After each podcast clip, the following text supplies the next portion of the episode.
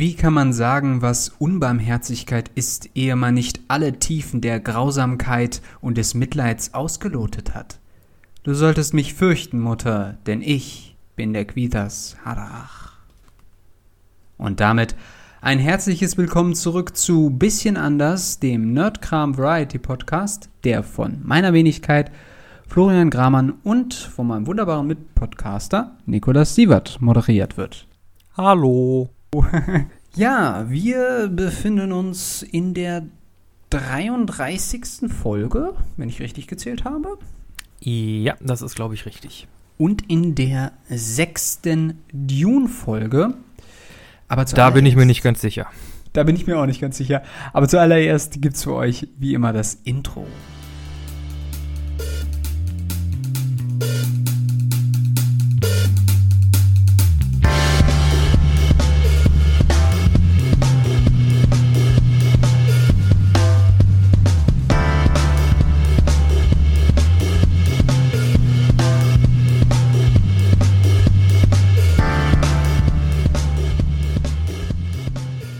Wir sind zurück in der Welt von Arrakis oder auch Dune genannt.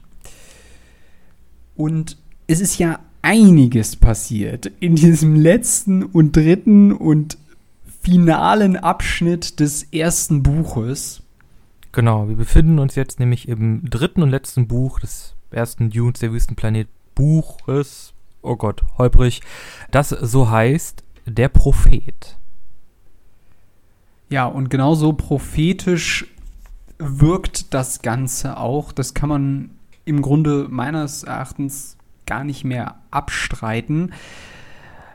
Aber man muss auch sagen, vielleicht um so ein bisschen auch erzählerisch oder was erzählerisch jetzt so ein bisschen passiert, äh, Frank zieht jetzt ganz schön die, äh, wie soll ich sagen, die Geschwindigkeit an. Ne? Also es geht jetzt richtig flott voran jedes Kapitel hat seine eigene innere äh, Abfolge, ganz klar.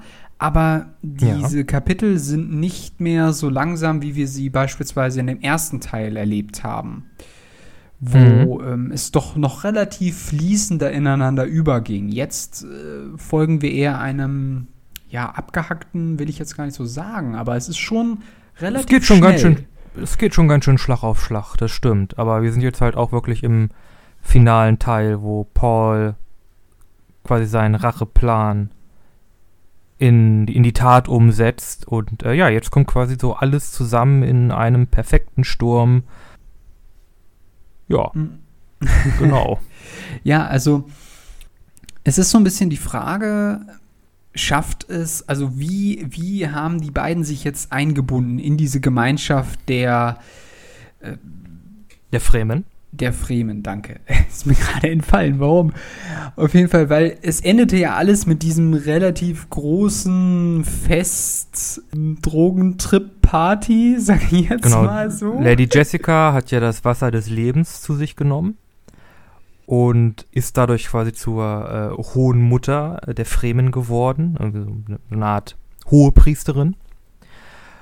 Und genau, wir haben quasi aufgehört, als Paul und Shani quasi auch etwas von diesem Wasser des Lebens genommen haben, haben ja alle im, im Stamm in der Siege genommen.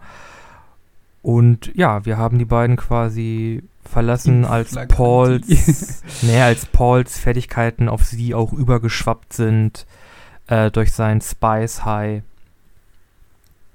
Und ja, äh, ja da, hat es, da hat das zweite Buch aufgehört und im dritten Buch, der Prophet, da fangen wir jetzt nach einem Zeitsprung an. Es ist nämlich zwei Jahre nach diesem Event aus dem dritten Buch, in denen Paul jetzt, Paul und Jessica quasi bei den Fremen waren und Tufir bei den Harkonnen, Gurney bei den Schmugglern äh, Fate Rauta hat auch noch ein paar Sachen gemacht, aber ja, jetzt wird quasi alles in die Tat umgesetzt. Genau, also das Ganze beginnt mit einem sehr, ich glaube, ein, einer der, der bildlich spannendsten Kapiteln, würde ich sagen. Also da bin ich wirklich sehr, sehr gespannt, wie sie das filmisch umsetzen Es ist bei Beginnen mir wir schon. mal ganz, ganz äh, von Anfang. Okay, das ist, ich muss auch sagen, bei mir ist jetzt das Lesen schon ein paar Tage her.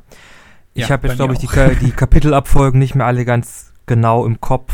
Verzeiht uns das, aber wir versuchen möglichst über alles drüber zu gehen. Wir haben, glaube ich, auch zwei Sachen noch vergessen, oder eine Sache zumindest im, im letzten Podcast anzusprechen, ja, Nämlich, äh, dass wir erfahren haben, dass Lady Jessica die Tochter des Baron Harkonnen ist.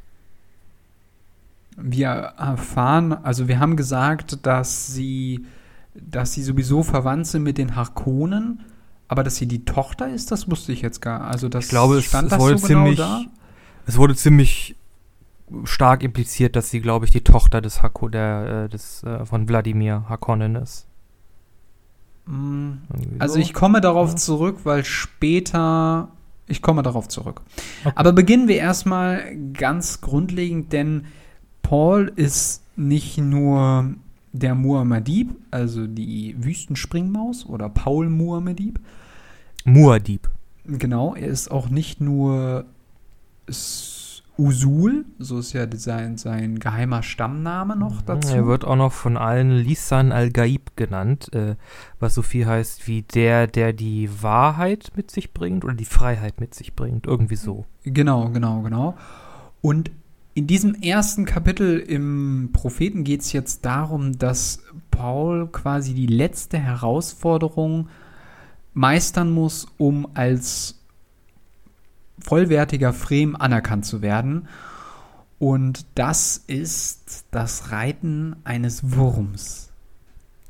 Genau. Ehrlich gesagt, hätte ich nie gedacht, als du am Anfang mal ganz kurz, als wir die erste Folge zu Dune aufgenommen haben, dass die wirklich auf diesen Würmern reiten würden. Aber Ich dachte, nee, das wäre klar. Nee, das habe ich nicht gedacht. Also, das Oh, hätte ich nicht okay. gedacht, dass die das, dass die das können. Ja, nein, die, die Fremen reiten auch auf den Sandwürmern. Deshalb sind die in der, in der Wüste auch so schnell unterwegs. Ja, ja, und vor allem deswegen haben sie im Grunde genommen Respekt vor den Würmern, aber nicht auch nicht unbedingt Angst. Also sie können mit denen umgehen und das erklärt im Grunde auch den Vorfall, wo ganz am Anfang Herzog Leto und Paul diese Abbaumaschine besuchen, die dann von einem Wurm verschluckt wird und am Schluss sieht man da ganz bequem so zwei Fremen langlaufen. Und alle wundern sich so, hä? Warum rennen die nicht weg? Was ist mit denen? Warum haben die keinen Schiss so? Ja, ich bin mir aber ziemlich sicher, dass die beiden Fremen da langgehen weil, und den keinen Wurm anlocken, weil sie ohne Rhythmus laufen. Ja, wahrscheinlich. Das könnte auch sein. Aber man merkt, ganz viele Dinge wissen diejenigen, die von außerhalb von Arrakis kommen, nicht über die Kultur der Fremen und was alles auf Dune überhaupt möglich ist. Und ja, wie gesagt, das ist diese letzte Herausforderung, die er meistern muss. Und das wird eigentlich relativ ausführlich geschildert, wie das, wie das Mhm. abläuft. Naja. Aber vor allem viel wichtiger ist ja, was danach passiert. Denn Paul ist ja bei den Fremen wirklich als. Er selbst hat, hat sich noch nicht als, also als Prophet selbst bezeichnet, aber er gilt halt als derjenige, der die Wahrheit bringt.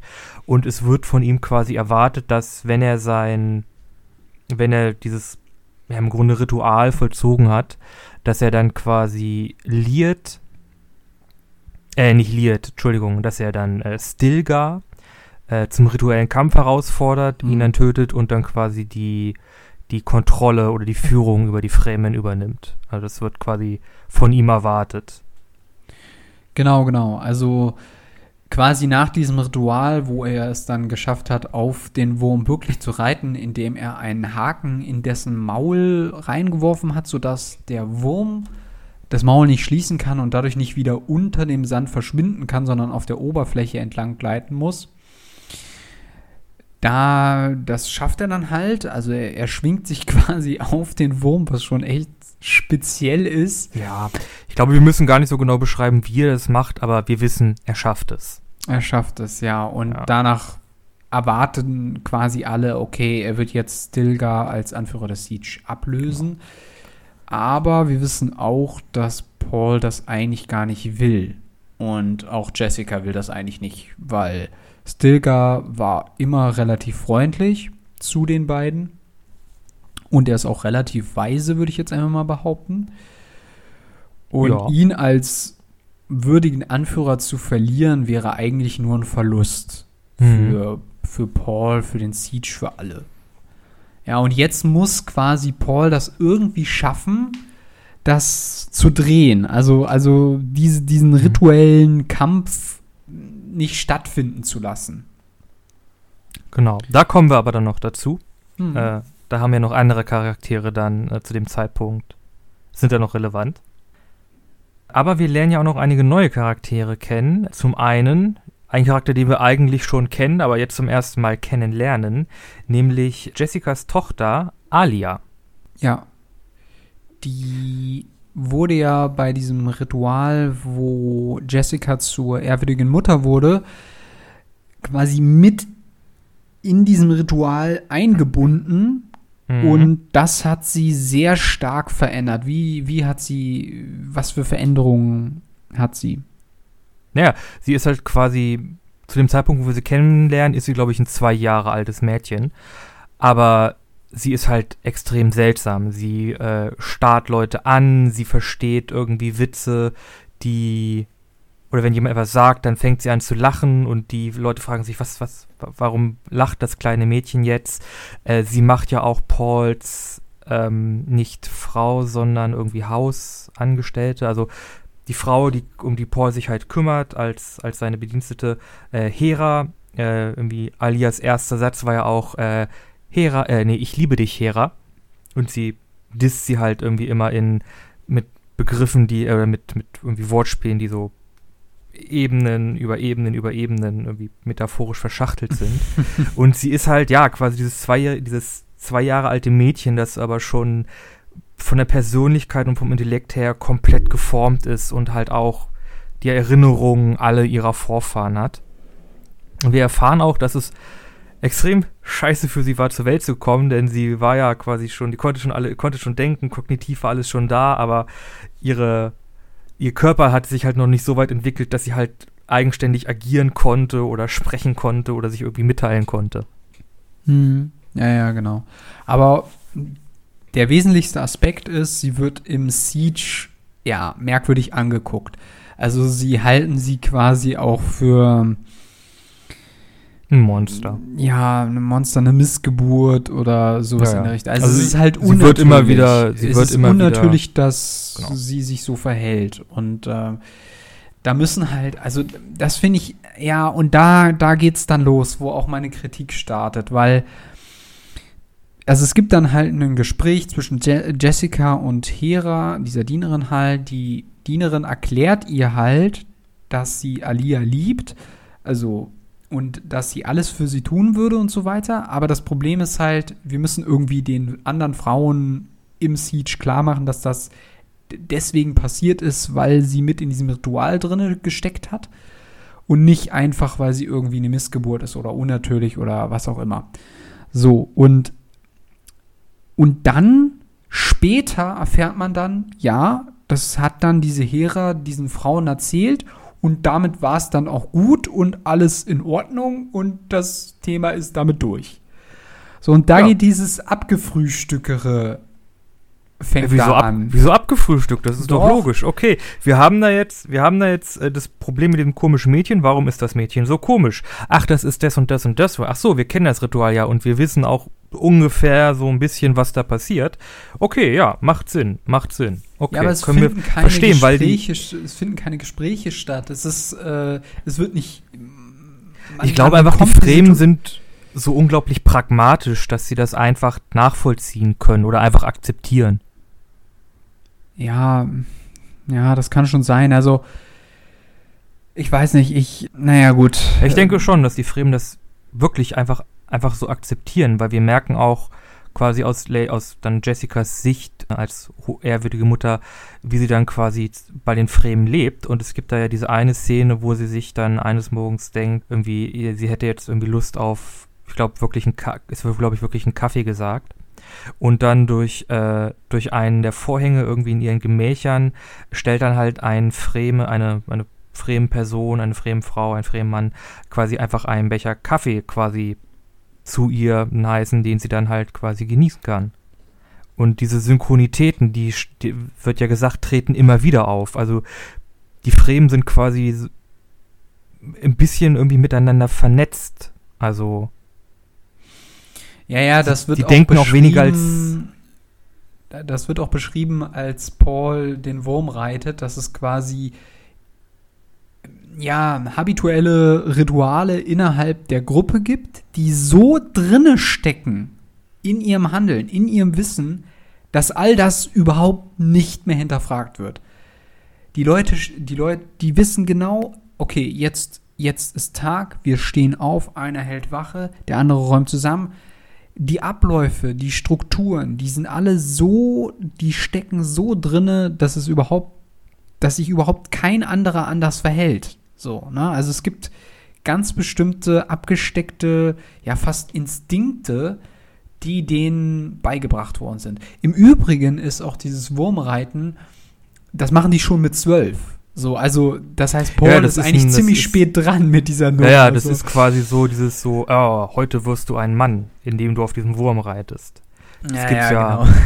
das gibt's ja auch in vielen, äh, noch in vielen ähm, ja, urtümlicheren oder äh, stammesähnlicheren Kulturen, wo du dann halt dich halt durch so ein Ritual durch musst, um halt dann äh, ein Mann zu werden oder erwachsen zu werden. Hm, ja, ja, ja, definitiv. Genau. Aber ja, auf jeden Fall, wir lernen Alia kennen, wir lernen halt ein bisschen darüber, wie die Fremen quasi miteinander irgendwie doch irgendwie vertaktet sind, irgendwie als, als Gemeinschaft funktionieren, nicht fokussieren. Und genau, Paul reitet den Wurm, wird ein, ein, ein Erwachsener im, in der Fremenkultur. Und äh, Liet, äh, nicht, oh, jetzt wollte ich schon wieder Liet sagen. Wie alt ist er eigentlich jetzt gerade? Ich glaube, er ist jetzt schon 19, 17? Nee, er ist 17. 17. Er war 15, als er. Ja, vielleicht 18. Also, ja, 17, 18. Irgendwie so im Dreh, ja. Um den Dreh herum. Er ist immer noch ziemlich jung. Also man muss dazu sagen, er hat quasi schon sein eigenes Todeskommando und so weiter. Also im Anführungszeichen, er führt neben Stilgar sowieso schon die ganze Zeit irgendwelche Fremen-Kommandos an weil er halt diese guten Kampfkünste kann und also quasi ist er schon Anführer, aber das ist jetzt halt quasi noch mal on top das Sahnehäubchen. Ja, er hat halt noch nicht den Titel. Also er genau, ist halt noch genau. nicht offiziell der Anführer. Ja. Ja, gut. Auf jeden Fall. Er reitet auf den Wurm, Stilgar kommt zu ihm und dann sehen die beiden, dass ein Oh Gott, wie hieß denn jetzt nochmal? Ein Topter? am Himmel ja. auftaucht. Stimmt, das hätte ich beinahe vergessen. Und äh, sie sind, sie sind sehr, sehr tief in der Wüste drin, irgendwie 20 Thumper Deep. Tief. Also, Gott, wie hießen die nochmal im Deutschen? Diese, weiß ich, diese, weiß ich Diese Geräte, womit sie die, die Sandwürmer irgendwie weglocken. Äh, Klopfer oder Klopfer, genau. Ja, ja. Sie sind irgendwie 20 Klopfer tief in der Wüste drinne. Und sie sehen einen Top da und sie sagen, okay, nee, die Leute wissen, das hier ist eigentlich Fremgebiet und sie hacken einen Plan aus, quasi, wie, diesen, wie sie diesen Top da vom Himmel holen. Ja, indem äh, sie so ein bisschen äh, diese, äh, oh Gott, Spice, genau, Spice. Genau, sie, sie Spice kippen halt Spice in den Sand und dass es halt so aussieht, als ob da eine, eine, eine Spice-Blase wäre oder eine Spice-Bank, die man halt abernten könnte. Und der da landet und die Fremen springen raus und wir wechseln quasi in die Sicht der, der Schmuggler und wir wissen, das sind, die sind die Schmuggler, mit denen Tufir Havard. Nein, Gurney Halleck. Gurney Halleck, Entschuldigung, Tufir ist bei den Hakonen, kommen wir auch noch dazu. Das sind die Schmuggler, bei denen Gurney Halleck untergekommen ist und äh, ja, er wird jetzt quasi in diesem Zop da von den Fremen angegriffen und es stellt sich dann, er, er, er, Paul gibt sich dann ja zu erkennen und er erkennt ihn wieder und die beiden, ja, freuen sich halt, dass, dass sie beide noch am Leben sind. Und es gibt halt auch diese eine Szene, wo sie sich in den Arm nehmen und ich glaube, Gurney nennt ihn, äh, och, du wilder Welpe. Und Paul sagt halt seinen Namen immer wieder. Also die haben halt beide voneinander gedacht, sie wären mittlerweile tot oder von Hakonen getötet worden. Mhm. Ja, ja, definitiv. Unter diesen Schmugglern befinden sich aber auch Sardaukar des Imperators. Mhm.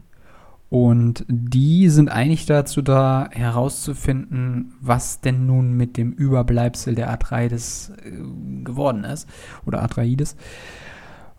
Und die wehren sich eigentlich gegen eine Festnahme. Aber die werden erstmal festgenommen und später aber dann wieder freigelassen. Genau, die Aber sollen dazu dem Imperator dann eine, eine Nachricht überbringen. Genau, genau, genau. Und Genau. die kehren dann gemeinsam, also Gurney Halleck und die ga ganze Gruppe der Fremen kehrt dann in den großen Siege, der sich noch weiter im Süden, glaube ich, befindet, zurück, wo auch Jessica Cha nee, Chani ist ja bei äh, Chani ist ja bei ähm, Dingens gewesen, bei Paul. Aber auf jeden Fall, sie kehren in den Siege zurück und jetzt kommt halt fast schon die Szene, wo erwartet wird, okay, ist Stilgar und der Kampf und so weiter und so fort. Aber davor treffen ja Gurney Halleck und Jessica aufeinander. Genau. Und Gurney sieht Lady Jessica halt wieder, zieht seine Waffe, packt Lady Jessica und will sie töten, weil er halt immer noch glaubt, dass sie der, äh, der Hakon-Spitzel war. Ja. Und, Und dann muss, Da muss Paul ihn erstmal wieder beruhigen. Also ziemlich, er, über, Paul, ziemlich Überzeugungsarbeit leisten. ja, ja, Paul redet dann halt wirklich auf ihn ein, so, nein, sie war halt nicht der Spion, ich war, ich bin ja mit ihr, ich bin mit ihr geflohen, sie hatte damit nichts zu tun, ich habe äh, nächtelang gehört, wie sie quasi um, um Leto getrauert hat, äh, und jemand, der so trauert, der kann nicht für den Tod verantwortlich sein, und ja, Gurney glaubt ihn dann äh, letztendlich und lässt Lady Jessica gehen. Äh, Schon ziemlich Und- emotionale Szene auch. es ne? ist eine sehr emotionale Szene, ja, ja. Also, ich glaube, sie erinnern sich ja dann auch so ein bisschen an die gemeinsame Zeit und so und dass sie halt nicht nur jetzt auf der Wüste von Arrakis gelebt haben, sondern dass es halt eine Zeit davor gab. Und ich glaube, Gurney merkt auch, oder in Gedanken hört man ihn halt, oh, Lady Jessica ist auch ganz schön alt geworden. Also, dass diese Jahre in der Wüste haben sie auch ganz schön mitgenommen, ne? Mhm. Also das muss vielleicht dazu auch mal erwähnt werden. Mhm. Aber ja, ja, genau. Also die fast alte Truppe ist wieder zusammen. Es fehlt nur noch Tufir. Aber Gurney der kriegt kommt sogar ja sein. Gurney kriegt ja sogar sein Balisett wieder. Stimmt. Sein, sein Instrument. Und Dann dann, spielt er sogar noch, spielt er sogar noch für, für Jessica. Äh, um sie an die ja, alte Zeit zu erinnern. Genau. Aber kommen wir nochmal zu dem rituellen Kampf mit. Ich wollte schon wieder Liet sagen. Mit Stilgar. Stilgar, was ist denn los? Liet ist ist einfach tot. ist einfacher als Stilgar. Äh. Lied war keines und keins ist tot. Ja, ja, keins ist tot, ich weiß, der ist, der ist explodiert. Oder äh, verschluckt worden, irgendwie so. Äh, auf jeden Fall, Stilgar, der merkt das natürlich, dass jetzt eigentlich Paul, dass Paul ihn jetzt quasi um die, um die Herrschaft oder um die Fü Führungsposition der Fremen quasi herausfordern muss. Und die beiden unterhalten sich auch darüber. Im Vorhinein, ja. Im Vorhinein, genau. Und Paul sagt ja auch so, ich, ich weiß, dass du das von mir erwartest, aber das ist halt kein fairer Kampf, denn du würdest das Beste machen für die Fremen und du weißt, dass ich den Fremen ihre Freiheit verschaffen kann und ihre Unabhängigkeit.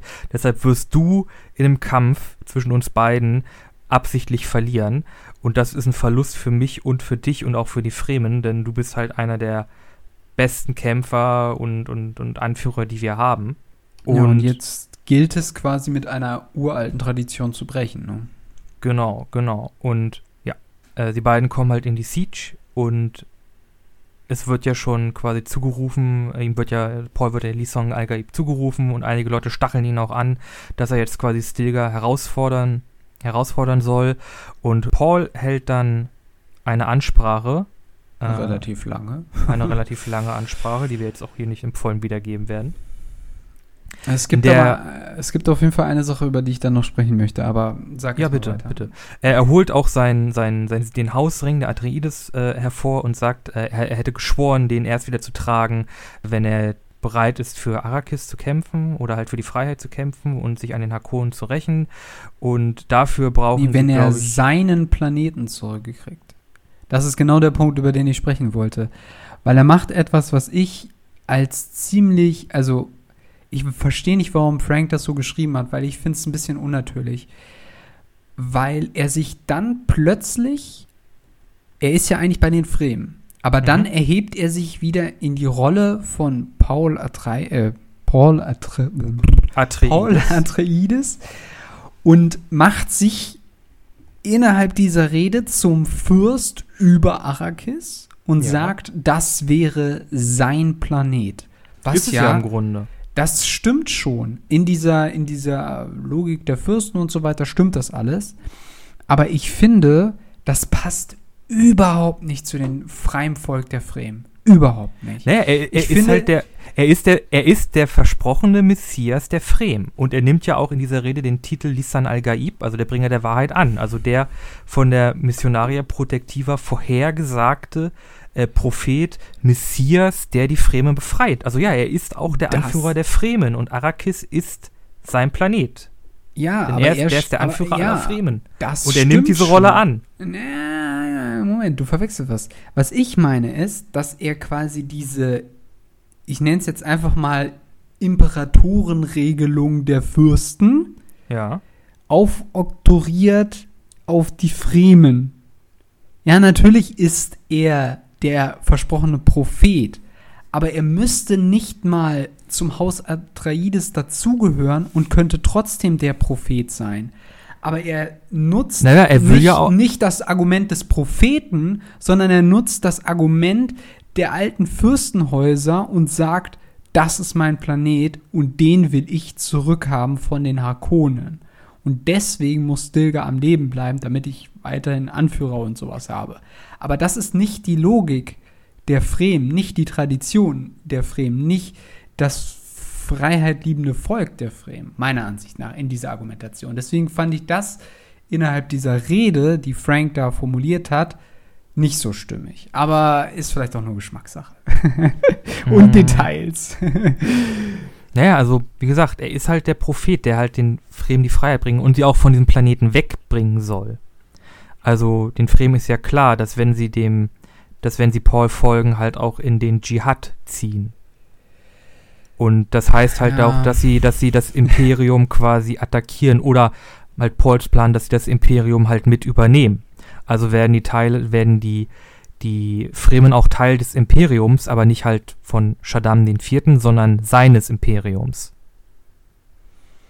Ja, gut, ich, vielleicht kenne ich da auch einfach noch zu wenig. Wie gesagt, du hast ja, noch ein bisschen mehr Input von den anderen Büchern. Ich, ich weiß es nicht. Aber ich sag mal so, wenn du einem Fremen einen Ozean zeigst, äh, hinterfragt, äh, hinterfragt dir eine ganze Menge Sachen. Okay. Na gut, aber lange Rede, kurzer Sinn. Wir müssen ein bisschen vorankommen. Genau. Er Auf jeden Fall schafft es, danach, sie zu überzeugen.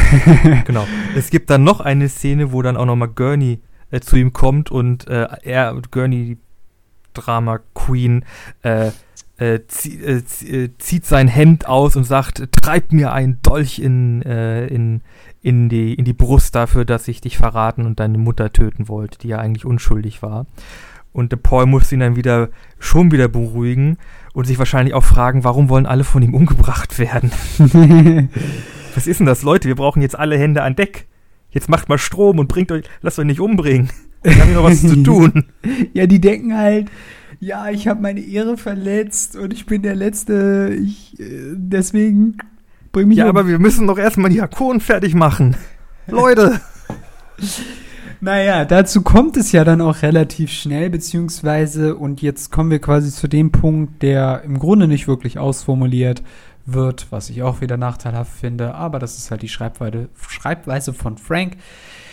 Nämlich, dass die Fremen über die letzten zwei Jahre den Kampf schon immer näher an die Hakonen herangetragen haben und dass Mhm. der Herrscher der Hakonen, momentan auf Arrakis, das ist nämlich Raban, Raban. Genau. dass der im Grunde keine Unterstützung mehr von den Hakonen direkt bekommt. Da Das war aber auch ja noch- Plan. Das war aber auch der da Plan wissen, der Hakonen. Genau, das, da, da wissen wir ja, dass Tufir da seine Finger im Spiel hatte Mhm. das beabsichtigt hatte, damit quasi dann der wirkliche Fürst der Hakonen, der Baron, zurückkommen kann und sich als Retter hinstellen kann und möglicherweise die Fremen für sich gewinnen kann, um sie dann gegen den Imperator einzusetzen. Das war die Strategie von Tufir. Aber auch er ist im Grunde überhaupt nicht im Bilde, was alles auf Arrakis passiert. Entscheidend ist nur, dass sie die Streitkräfte der Harkonnen ja immer mehr bis fast schon an die Grenzen von Arken, das war ja die Stadt, wo mhm. die Atreides gelandet sind und wo sie ihren Hauptsitz hatten, bis dahin wurden diese Truppen schon langsam, aber sicher zurückgedrängt. Aber davor passiert ja dann noch etwas, also während mehrerer Monate Kampf und Krieg, äh, fällt ja Paul irgendwie in so eine Art Trauma. Ne? Genau, Paul will jetzt, Paul will jetzt halt wirklich herausfinden, ob er der Quisatz Haderach ist. Er hat, es, wurde, es wird sehr stark impliziert, dass er es ist. Und es wurde ja auch von ganz am Anfang des Buches von der hohen Mutter Gaius Helen Mohem quasi erzählt, dass viele Männer es versucht haben, der Gesetz Haderach zu werden, aber alle dabei gestorben sind. Und er denkt sich jetzt halt, okay, wenn ich wirklich dieser vorherbestimmte Prophet bin, dann kann ich dabei, kann ich dabei ja nicht fehlschlagen. Also macht er etwa, da ist auch noch irgendwas mit einer, sein Körper baut irgendwie eine Resistenz gegenüber dem Spice aus, auf, irgendwie war da was, auf jeden Fall, er nimmt mhm. dann einen Schluck von dem Wasser des Lebens. Also das, was auch Jessica getrunken hat, was wir im letzten Teil besprochen hatten. Genau, und fällt dann in eine tiefe, tiefe Trance für ungefähr drei Wochen. Und die Fremen glauben schon, er ist tot und, und Chani macht sich Sorgen um ihn. Übrigens, sie haben mittlerweile auch schon ein Kind.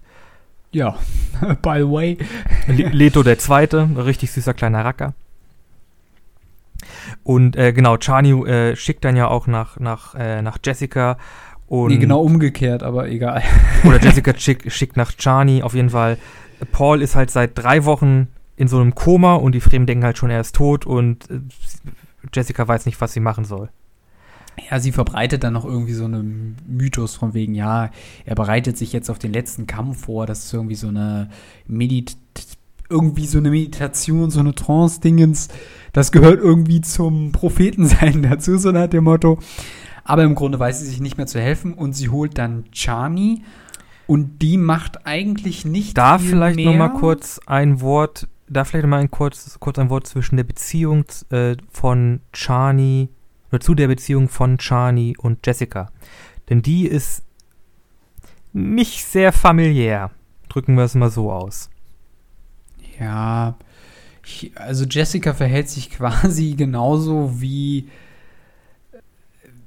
wie, wie, wie sie immer behandelt worden ist. Also sie sagt halt quasi, dass Chani nicht keine ehrwürdige Frau für Paul ist, weil sie halt niedriger Herkunft ist. Genau, und dass halt auch, wenn Paul sie halt zur Frau nimmt, dass er dann halt nicht mehr in der Lage ist, eine imperiale Heirat oder eine politische Heirat durchzuführen. Und ja, also Jessica ist halt kein wirklicher Fan davon, dass Paul und Shani quasi zusammen sind, liiert sind.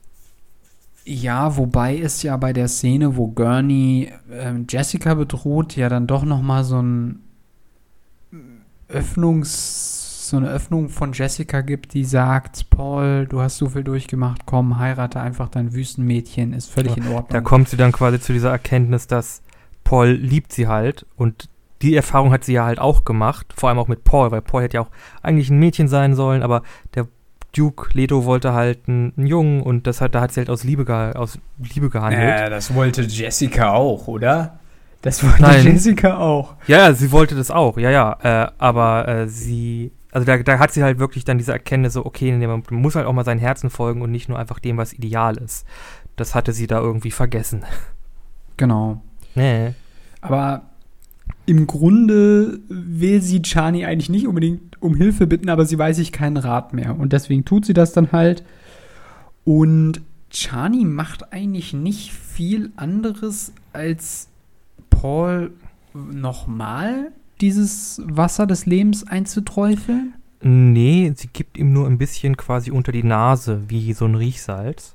Ach so, okay. Und das hilft dann quasi Paul dabei aufzuwachen und oder wieder zu sich zu finden und wir erfahren halt, dass Paul in einer Mega-Vision durch die Zeit war und er nicht mehr wusste, äh, okay, ist, dieses, ist dieser Moment jetzt aus der Zukunft, ist er schon passiert oder ist das jetzt die, ist das jetzt die Gegenwart? Und er hat sich da in diesem Gewirr quasi verlaufen und ihm wird halt gesagt, du warst drei Wochen irgendwie bewusstlos und er sagt, oh, äh, ich dachte, ich wäre nur einen kurzen Moment weggetreten. Hm. Es gibt allerdings eine Sache, auf die ich da noch gerne eingehen wollen würde, nämlich, dass wir bei Jessica, als sie das Wasser genommen hat, wird beschrieben, dass sie auch solche Visionen hat und so weiter und dass es da einen, ich nenne, ich sag jetzt einfach mal dunklen Ort gab, an dem sie nicht konnte, sie, genau. Genau, an den sie nicht Der konnte. Kommt und jetzt! genau, und an den konnte Paul ran. Also Paul ist Nee. damit. Doch? Noch nicht ganz. Jetzt kommt er, jetzt nimmt er ja nochmal eine große Handvoll Drogen Ach so. Und packt Jessica und er zwingt sie quasi mental, ihn zu diesem Platz zu führen, wo sie halt im Ritual mit der alten, ehrwürdigen Mutter nicht hin konnte. Und da schickt er sie dann quasi mental raus und da geht er halt weiter. Und da Ach kommt er so. halt dann zu dieser Erkenntnis, dass es zwei urspr- urtümliche Mächte im Universum gibt, die alles, alles beeinflussen. Einmal diese gebende und einmal diese nehmende Macht. Und die, die Benny Gesserit und Jessica, die waren, und die ehrwürdigen Muttern waren halt diese, diese, äh, waren halt, sind halt Frauen und sind halt mit diesem gebenden Element sehr verbunden. Und er als Quisat Haderach äh, und als Mann ist halt einer dieser, ein eher nehmender Aspekt und kann dann jetzt quasi da auch weiter vordringen. Und dann hat er irgendwie die super Erkenntnis irgendwie, da ist wieder irgendwas mit Ja, ge- molekularen Zellstrukturen und so. Ja, und genau da geht's nämlich los. Genau da geht's. Universen im Körper und ach Gott, oh Gott. Ja, genau das. Ne? Das ist genau das, was du gerade beschrieben hast. Dieses Gefühl, oh Gott, pf. ich, man hat da einfach keinen Überblick mehr, was Frank einen da irgendwie beschreiben möchte. Und das ist einfach etwas, was ich erstens interessant finde für den Film, wie, wie sie das umsetzen werden. Das ist schon mal eine spannende Frage. Aber es ist einfach für mich zu obskur. Also man kann das machen, klar. Oh, die Aussage ist im Grunde ganz einfach. Flo, du bist ein laufendes Kraftwerk urtümlicher atomarer Energie, die das Universum verändern kann. Punkt. Ja, ist das die Aussage? Also nach allem, was ich gelesen habe, habe ich das Zum dann Teil. nicht rausgelesen. Aber äh, noch eine Sache zu diesem Menschenbild. Weil das, was du gerade beschrieben hast mit, der Ge mit dem gebenden und dem nehmenden Aspekt, ist im Grunde ein ziemlich negatives Menschenbild. Zumindest aus der männlichen Perspektive. Weil der Mann wird ja da quasi in die Rolle des Nehmenden, also der, der quasi immer alles nimmt, wegnimmt, hingestellt, während die Frau immer alles gibt. Ja, aber das ist, glaube ich, kulturell sehr verankert. Wir hatten ja auch viel in mittelalterlicher Darstellung. Da war ja ein Symbol für die Frau, war halt äh, der klassische Kelch, ne, so eine offene, schalenförmige Form. Und ein klassisches Symbol für Männlichkeit war halt immer irgendwie so die, die, der, der Speer oder die Dreiecke, ne, Penis. Aber nochmal. Wer die Metapher nicht versteht. Äh, Ja, aber das klar, ist ja ein Konzept, das ist relativ. Naja, da kannst, du ja auch, da kannst du ja auch andersrum argumentieren. Da kannst du ja auch. Also, was ich nur damit sagen will, ist einfach, ich halte dieses Menschenbild grundsätzlich für falsch, einfach aufgrund dessen, dass man nicht festmachen kann, dass, dass der Mann nur nimmt und nie gibt, wiederum die Frau nie nimmt und nur gibt. Aber egal. Ich glaube, ich glaube, so, ich glaube, so festgefahren ist das auch gar nicht. Also ich Ja, glaube, es ist halt mehr so, dass ein Mann halt eher mit einem gebenden Aspekt in Verbindung steht und Frauen, Nee, also im. Kontext von Einen Äh, im- eher mit Mann- einem Nehmenden. mit einem nehmenden Aspekt in Verbindung steht und äh, die und Frauen halt mehr mit dem gebenden Aspekt in Verbindung stehen. Äh, wir sehen ja auch, dass es dann quasi dann den, den, den, den Punkt gibt, wo das beides zusammenkommt, nämlich jetzt in Paul als Quisatz Haderach. Er ist derjenige, der gibt und nimmt und er kann nicht nehmen, ohne zu geben und er kann nicht geben, ohne zu nehmen. Ja, aber warum ist er dann ein Mann? Warum ist er nicht beides? Warum ist er nicht ein Spitter? Also erstmal rein von der Logik her. Na, das Buch wurde in den 70ern geschrieben. ja, wahrscheinlich. Also, Twitter gibt, gab es und gibt es schon viel früher, bevor es irgendwie Transmenschen gab. Aber das sei mal dahingestellt. Egal.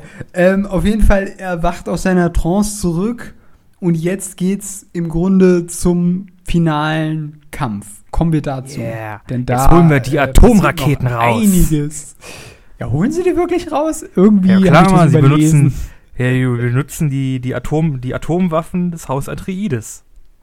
Ja, doch. Und da gibt's doch erst nochmal schön, also das ist jetzt vielleicht nicht die beste Idee, denn es ist wirklich imperial verboten, das gegen Menschen zu benutzen. Du kannst dafür irgendwie exkommuniziert werden und dann war es mit deinem Plan, das war's dann. Mit deinem Anspruch auf, auf, den, auf den Thron des Imperators und Paul ist Aber dann gegen so, was ah, benutzen sie das eigentlich nochmal? Also man muss Äh, vielleicht jetzt die Situation gegen- kurz beschreiben. mach, Äh, genau. Es ist ja jetzt so der Fall, dass Araken weiterhin noch von den Hakonen besetzt ist. Darüber hinaus befindet sich mittlerweile, das hat ah ja, übrigens lauter, lauter Schiffe. Ah ja, er, genau, er das wird ja noch Paul gefragt. Genau, er wird ja dann noch von Jessica, Jessica gefragt, hast du die Zukunft gesehen? Wie wird alles ausgehen? Mutter, vergiss die Zukunft. Es geht, ich habe das jetzt gesehen. Der Himmel über Arrakis voll mit Raumschiffen. Genau, äh, nämlich alle Fürstenhäuser haben eigene Bataillone mitgebracht, plus dem Imperator, der nochmal fünf Sardoka-Bataillone mit dabei hat. Und der landet im Übrigen auch bei Araken. So einer Mhm. mega, ich nenne es jetzt einfach mal Raumstation-artigen Ding, was auch immer. Und da Ja, ist ein sind seine ziemliches fünf Bataillone irgendwie da drin. Also er hat richtig Truppen und er hat halt noch, also zusätzlich ist halt noch der Baron der Harkonnen und noch ein paar seiner Truppen auch noch dabei. Zugegeben, also, der Typ, der reist mit ganz schön viel Swag. Ich meine, der hat auch seinen Thron dabei, der irgendwie so ein gigantisches Ding ist, das aus einem einzigen Kristall geschnitten ist. ich glaube, Äh, dass Ich glaube, seine Familie ist auch noch dabei. Und, ach Also das Gottchen. Hauptproblem am Imperator wie auch an den Harkonnen ist einfach, dass sie enorm arrogant sind, aber dazu kommen wir später noch. Auf jeden Fall quasi diese, diese Hauptstadt ist jetzt noch mal richtig mit so einem Bollwerk verstärkt, sage ich jetzt einfach mal, mit Hm. zusätzlichen frischen Truppen, mit den stärksten Truppen, die die Galaxie aufbieten kann. Ja, und, Und dem wir gegenüber haben halt- steht Paul und seine Fremen. Ja, und, Und wir haben halt das Atomwaffen. Problem, dass Arakin von einem steinernen Schutzwall quasi äh, umrundet ist, wodurch auch die Sand, wo die Sandwürmer auch nicht durchkommen. Deshalb ist die, die Stadt ja so sicher. Und diesen Schutzwall, den machen sie jetzt quasi mit den atomaren Waffen kaputt. Den jagen sie Aber in die es Luft. gibt doch auch einen Schild, oder nicht? Die haben doch einen großen Schild aktiv. Äh, oder sie jagen den in die Luft. Auf jeden Fall, sie jagen irgendwas in die Luft, was keine Menschen sind. Und das passiert währenddessen ein riesiger, starker Sandsturm auf Araken zupest. Genau, den benutzen sie als Tarnung für ihre Sandwürmer. Stimmt. Ja, Ist das so? Hatte ich gar nicht ja. ja. Erinnerung. Es gibt dann Da geht so viel unter irgendwie. Äh, aber das passt, also das ist auch deshalb, weil wir einen Szenenwechsel haben. Nämlich zum Imperator. Den wir da zum allerersten Mal in einer richtigen Szene für sich alleine erleben, ne? Also nicht Genau. für sich komplett alleine, Ja, er natürlich hat- noch andere Leute, aber noch seinen Berater dabei, auch den einen, den wir nochmal getroffen hatten, dieser vermeintliche Quisatz Haderach. ja, Fenrik heißt er, glaube ich. Genau, Fenrik und äh, ich glaube, der Seine Baron, Tochter. genau, seine Irulana. Tochter Irulan, jetzt lernen wir die auch mal kennen, Endlich, den, das ganze am Buch. Ende, des, am Ende des Buches. Ja, genau.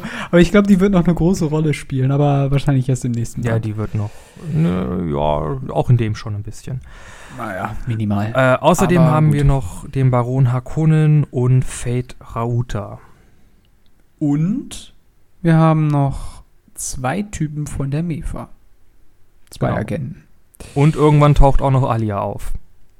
Ja, die wird dann reingeführt. Also der Imperator weiß Bescheid darüber, dass die Fremen im Süden Siege haben und dass es da gar nicht so unfruchtbar ist, wie die Harkonnens es die ganze Zeit angenommen haben. Und das meine ich mit Arroganz. Denn die Harkonnen haben die Fremen immer stiefmütterlich behandelt, im Sinne von, dass sie sie nie wirklich ernst genommen haben. Mit ihrer Kultur, mit ihrem Wissen und mit ihrer Fähigkeit zu kämpfen. Und Ja, aber das, kann man den Hakonen nicht vorwerfen, die waren ja schon immer so.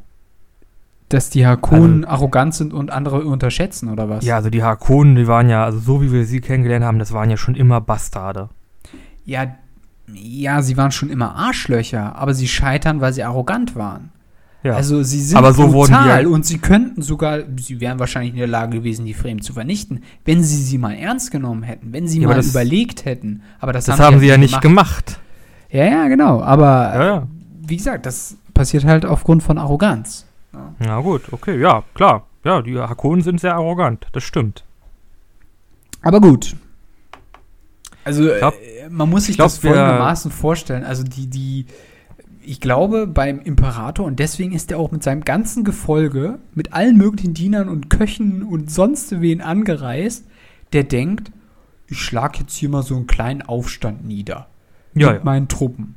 So nach dem. Motto. So geht er vor. Das ist die Denke, die die verfolgen. Und das ist halt einfach grundlegend falsch. Also, das ist kein Ja, kleiner wie gesagt, das, Aufstand. das, das, ganze, das ganze imperiale System ist korrupt, ist inzestuös, ist arrogant, ist faul, aufgebläht und wirklich bis auf den Kern verdorben.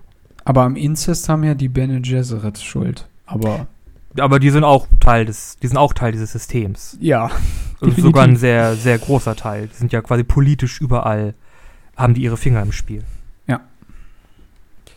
aber gut. Äh, Wir hatten übrigens, glaube ich, eine Szene vergessen zwischen dem Baron und Fate. Sag mir die Szene, ich habe sie nicht mehr im Kopf. Denn äh, Fate versucht ja mit Hilfe von Tufir den Baron zu töten. Noch auf GD Prime. Äh, indem er nämlich in einen äh, Sexsklaven damit beauftragt hat, quasi Ach den ja, Baron mit einer versteckten Giftnadel dann quasi zu, zu stechen und ihn so War zu das töten. Nicht, war das nicht beim, bei der, im letzten Buch quasi? Also in dem Teil davor? dieses Kapitel? Das war, das ist glaube ich noch im dritten. Okay, ah, hatte ich das falsch in Mhm. Erinnerung. Ja, gut. Irgendwie so. Irgendwie so. Das, äh, das geht halt äh, schief. Der Baron stirbt nicht äh, durch die Nadel und er sagt dann Fate, dass er halt wirklich auf, damit aufhören muss, versuchen ihn umzubringen, denn der Baron versucht quasi ihn zum Imperator zu machen.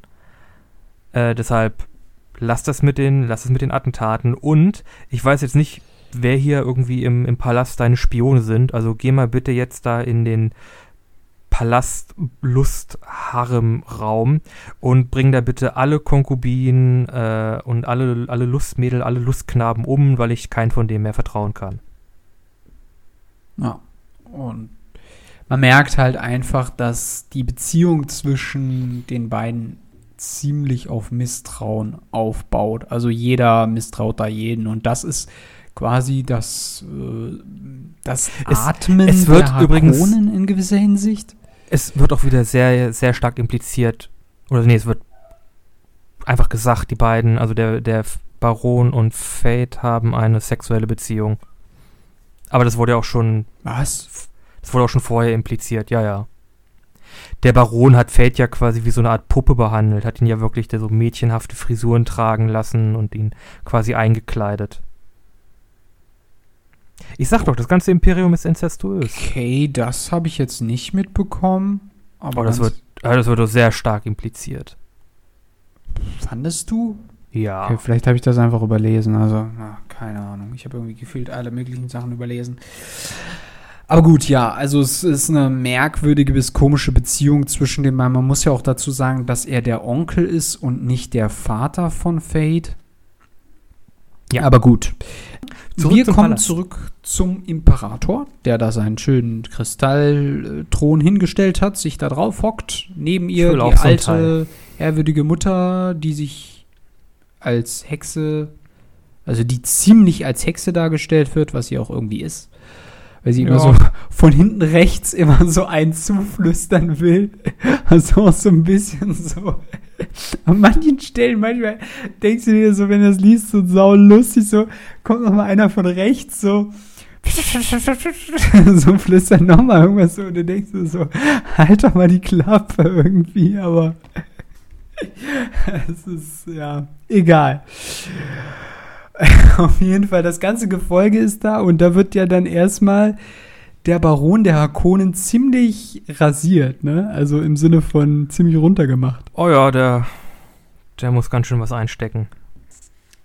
Der kriegt erstmal eine Abfuhr vom Imperator, dass er nicht ordentlich nachgeforscht hat, dass er keine Ahnung hat von den ganzen Entwicklungen auf Arrakis, dass er nicht weiß, ja, wie gesagt, dass es halt fruchtbares Land gibt, äh, etc. pp. Also der wird da ziemlich runtergemacht und dann kommt halt irgendwann Alia dazu, die sich ziemlich frech benimmt, wie sie es sowieso generell immer tut.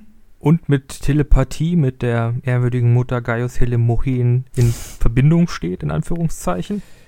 Ja, auf jeden Fall will halt sie, also die Hexe nenne ich es jetzt einfach, will Die halt, sagt ja auch immer, bringt sie um, bringt sie um. Äh, ja, und, und Monster bringt und sie dieses macht Kind um. Ja, und irgendwie, aus irgendeinem Grund kann Alia irgendwie über, über die Erinnerungen, die sie hat, mit allen anderen ehrwürdigen Müttern irgendwie telepathisch kommunizieren. Und der Imperator bekommt da auch irgendwie Wind von. Und ja, Das Hauptproblem ist halt auch, dass der Imperator sich irgendwie auch nie die Frage stellt, was diese Bene Gesserit wirklich können und äh, irgendwie auch nicht richtig checkt, was Alia gerade tut. Zumindest hat man den Eindruck. naja, also er, er wurde halt auch nicht in den Bene Gesserit wegen unterrichtet. Er hat wahrscheinlich, also wahrscheinlich hat der Großteil der imperialen Bevölkerung oder der Adligen keine Ahnung, was Bene Gesserit machen. Wahrscheinlich, Naja, also nach außen aber hin das geben die Kind sich ja halt als halt Pirater etwas. und da, das, das Kind offenbart, offenbart halt etwas, was Mhm. die Hexe gerne geheim halten möchte. Oder der, die Bene Gesserit ehrwürdige Mutter. Ja, ja, die äh, plappert ja ihr ganzes Brutprogramm da aus, dass sie halt Blutlinien äh, äh, am, am Laufen halten, dass sie äh, ähm, ja, Ehen quasi in die, in die Gänge fehlen, um halt ihren Quisatz Haderach zu besorgen und haben quasi politisch gesehen überall ihre Finger im Spiel.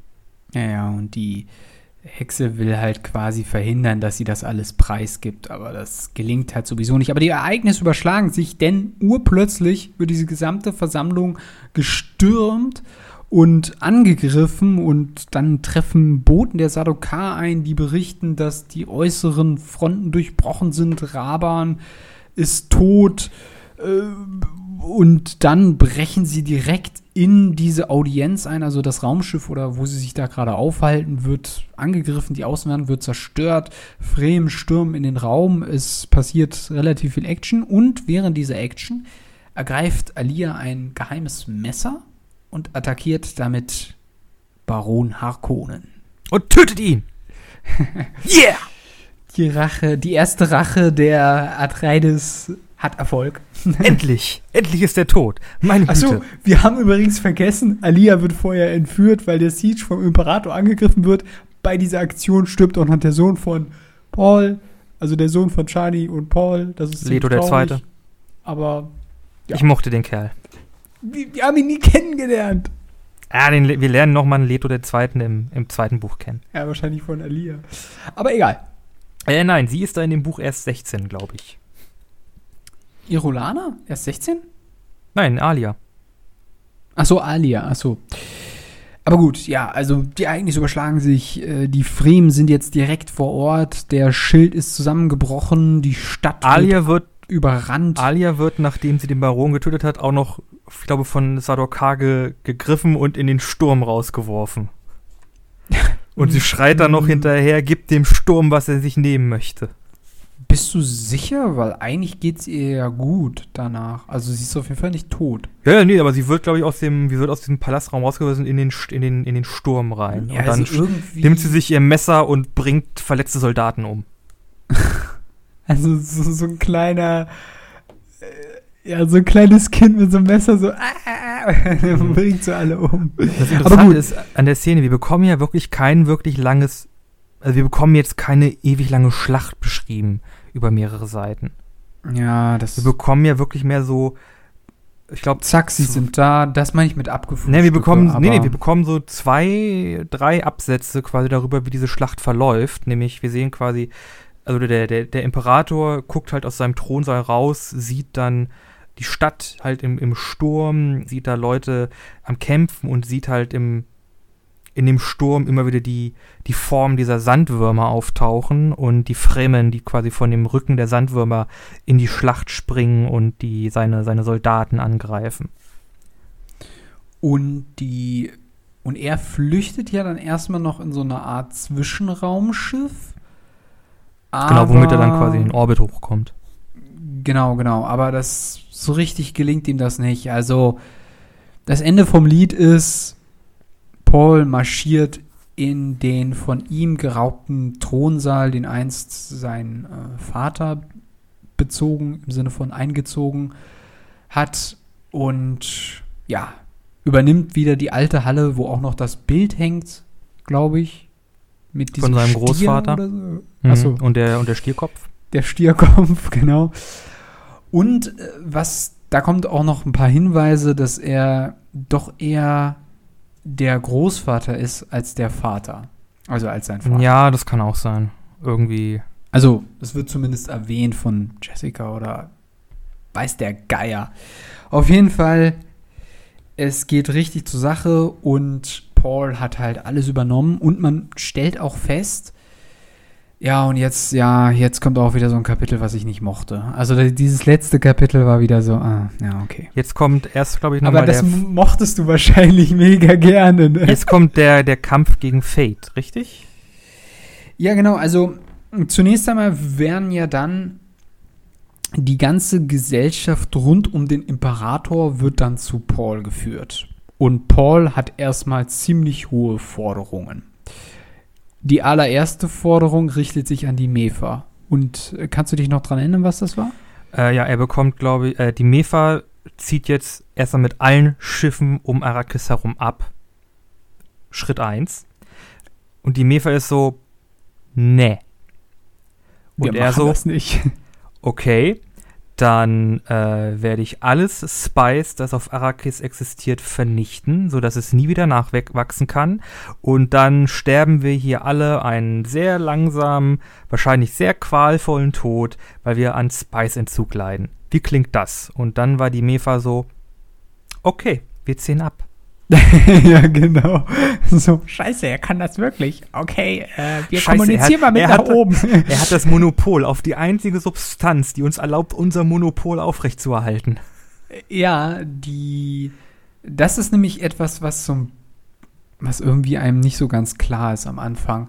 Aber die Raumschiffe können nur vom Piloten geflogen werden, die Spice konsumieren. Also nur die Droge sorgt halt für einen geistigen Zustand, in der man ein Raumschiff durch die Galaxie lenken kann. Was überhaupt den kompletten Handel und die ganze gesamte Bewegung in der Galaxie ermöglicht. Das heißt, ja, sie sind sehr abhängig vom Spice. Paul ist extrem angepisst, dass sein Sohn tot ist und deshalb macht er auch das war ein netter kleiner halben, Racker. Genau, macht er auch keine halben Sachen und sagt, ich mache auf jeden Fall ernst und wenn ihr nicht meine Forderung erfüllt, dann werde ich das Spice auflösen. Und das kann er durch die Fähigkeiten des Quisats Hadarach. Und dann knöpft er sich auch noch die Hexe vor, glaube ich, so ein bisschen. Und haut dann erstmal auch ein paar von diesen ganzen ähm, Inzest-Sachen raus.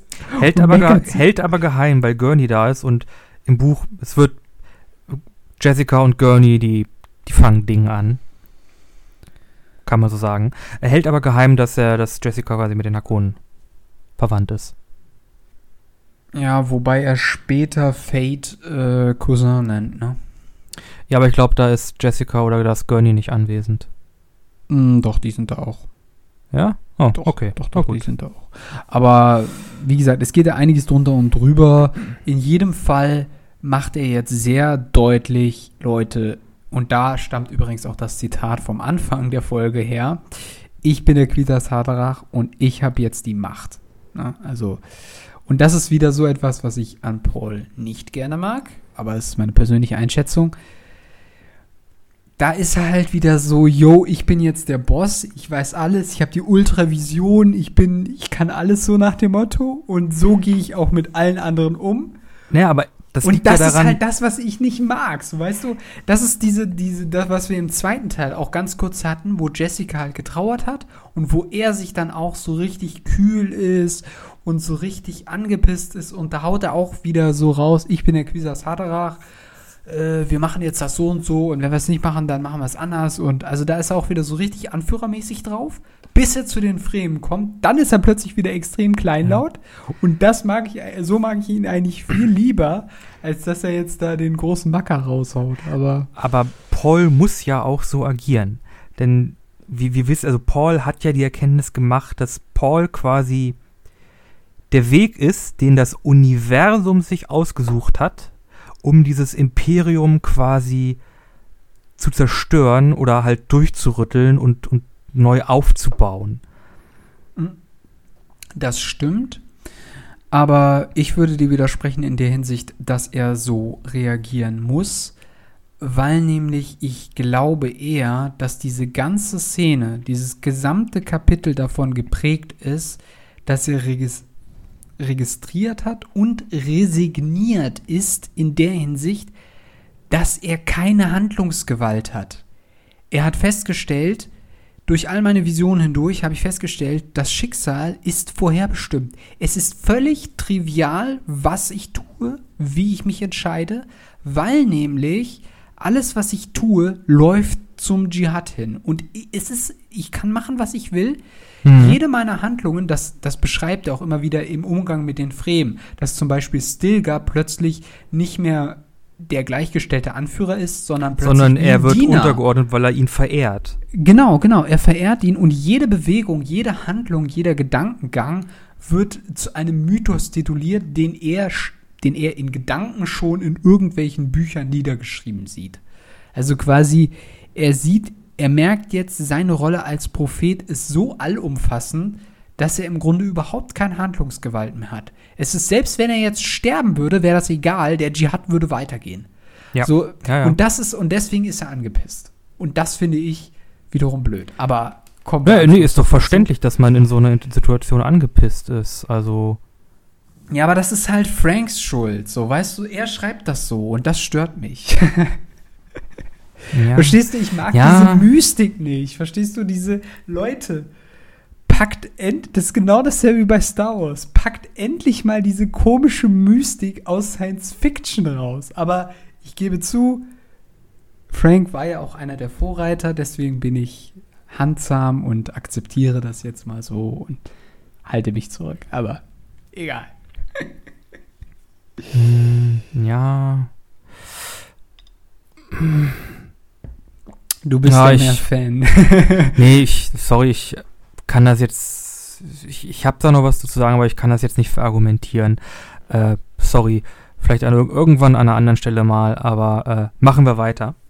Das ist ja auch höchstwahrscheinlich an dieser Stelle äh, schon mal nicht die letzte Folge von Dune, weil wir sicherlich noch mal über den Film, wenn er denn dann rauskommt, auf jeden Fall nochmal drüber sprechen werden. Aber kommen wir definitiv, jetzt. Definitiv, definitiv. Vor allem über die Suits, weil die sehen wirklich kacke aus.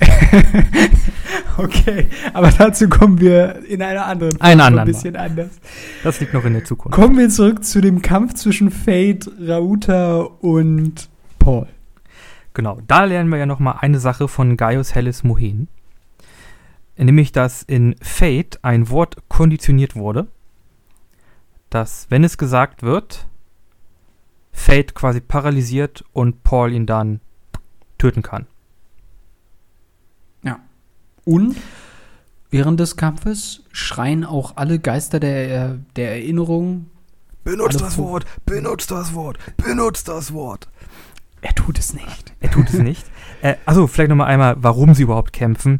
Äh, es gab zwischen dem Haus Atreides und dem ha äh, Haus Harkonnen dieses äh, Kenley. Das war ja halt so eine Art formeller Krieg, der quasi gestattet wird und mit Schiedsrichtern abläuft und der halt erst zu Ende ist, wenn ein Haus komplett zerstört wird und alle Mitglieder dieses Hauses tot sind. Und darauf beruft sich, ich glaube, Fate und fordert Paul so halt zum Duell heraus. Ja, und da mischt sich noch kurz vorher Gurney ein, weil er möchte das auch gerne.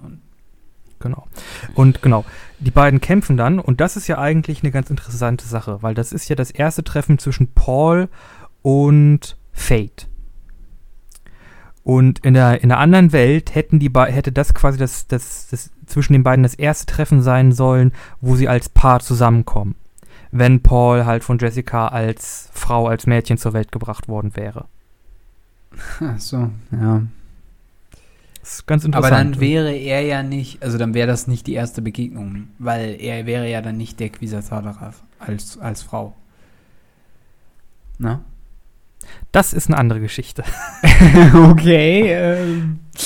Nein, aber es, ich, ich, fand die, ich fand die Parallele, die habe ich, die wurde auch schon mal in, die habe ich mal in einer Diskussion über dieses Buch schon mal gehört. Finde ich ganz interessant. Also das Okay, Zusammentreffen der beiden aufeinander. Äh, auf jeden Ich Fall, finde genau. eigentlich ja relativ, ich, ich finde es eigentlich relativ kurz. Also ich muss sagen, aber kommen wir erstmal zu dem Kampf. Genau, kommen wir erstmal zu dem Kampf. Ja, sie kämpfen halt und Fate ist halt blasiertes Arschloch, wie er ist. Sie ziehen sich übrigens wieder komplett aus. Bis auf irgendwie, keine Ahnung, die Unterbuchse. Äh, und kämpfen dann wieder mit Messern gegeneinander. Wie es schon mal vorher im Buch vorkam. Und Fate, blasiertes Arschloch, wie er ist, sagt halt auch äh, erstmal zu Paul, ah, du tanzt ja irgendwie ganz elegant oder gekonnt, ne?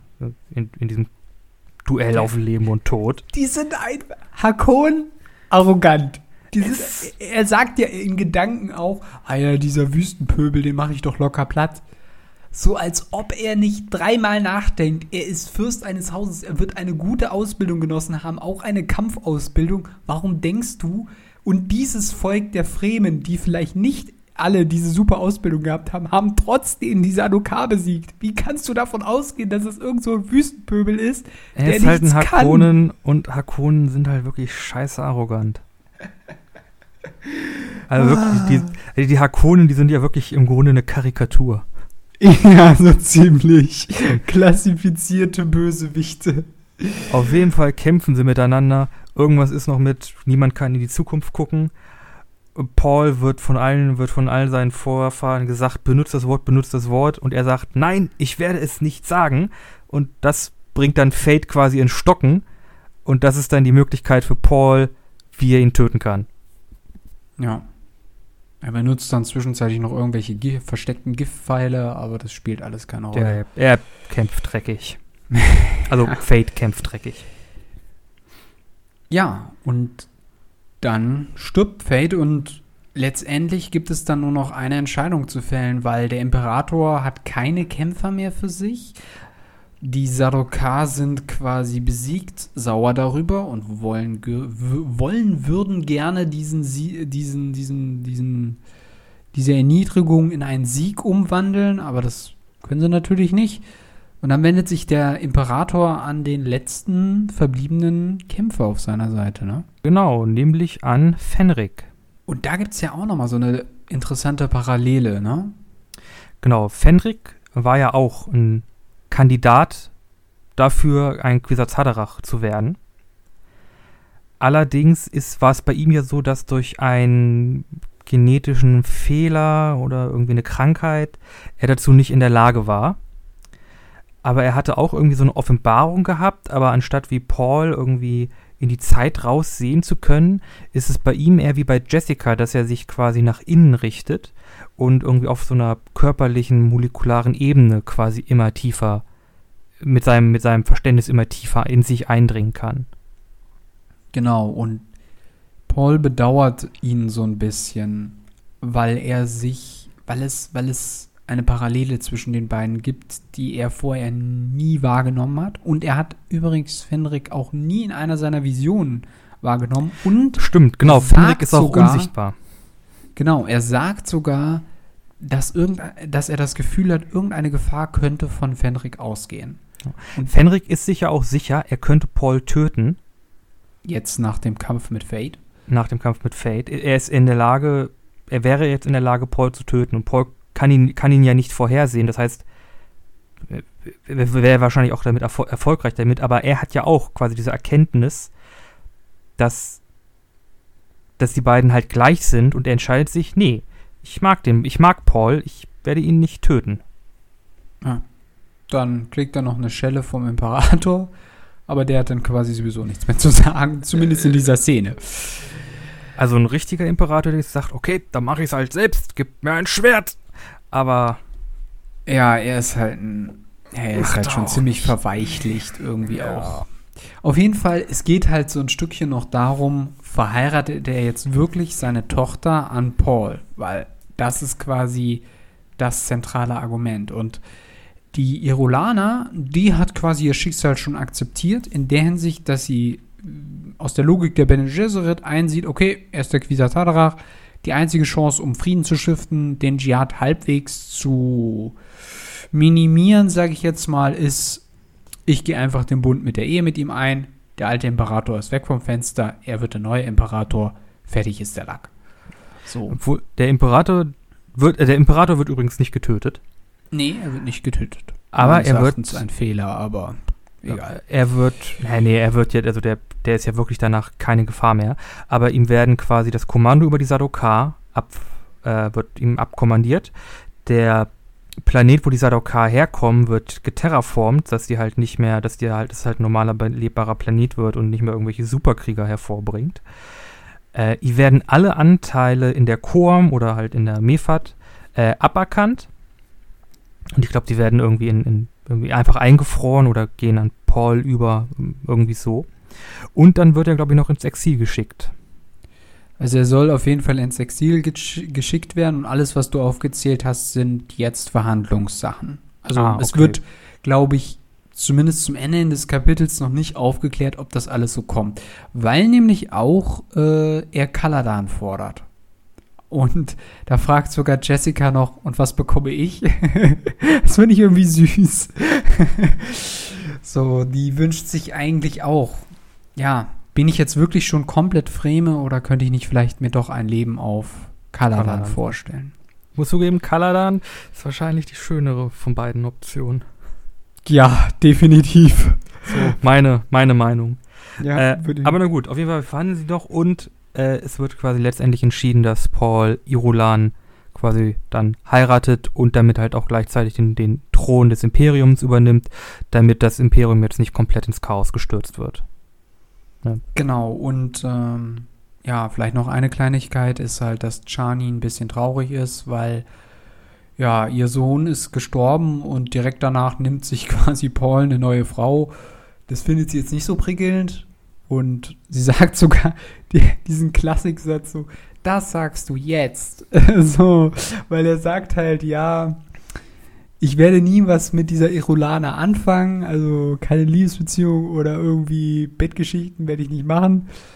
Ähm, und da sagt sie dann halt, ja, das sagst du jetzt, aber wer weiß, wie es in der Zukunft aussieht. Mhm.